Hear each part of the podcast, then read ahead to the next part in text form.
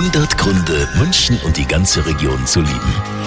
Könnten Sie jetzt zum Beispiel am Morgen erleben, wenn die Stadt langsam erwacht, in den Häusern die Kaffeemaschinen laufen, wenn Sie mit Ihrem Hund die erste Morgenrunde drehen und die Bäcker ihre Türen öffnen. Ja, dann ist München ganz, ganz besonders schön. Und äh, das finden nicht nur wir. Mein Name ist Florian Lechner, bin der Wirt vom Nockerberg. Und ein Grund, München zu lieben, ist, in der Früh mit dem Viktualienmarkt aufzuwachen. Wenn die Stände um 7 Uhr aufmachen, das ist der Wahnsinn.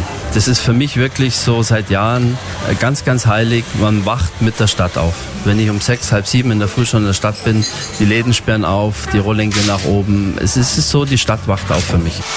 100 Gründe, München und die ganze Region zu lieben. Eine Liebeserklärung an die schönste Stadt und die schönste Region der Welt.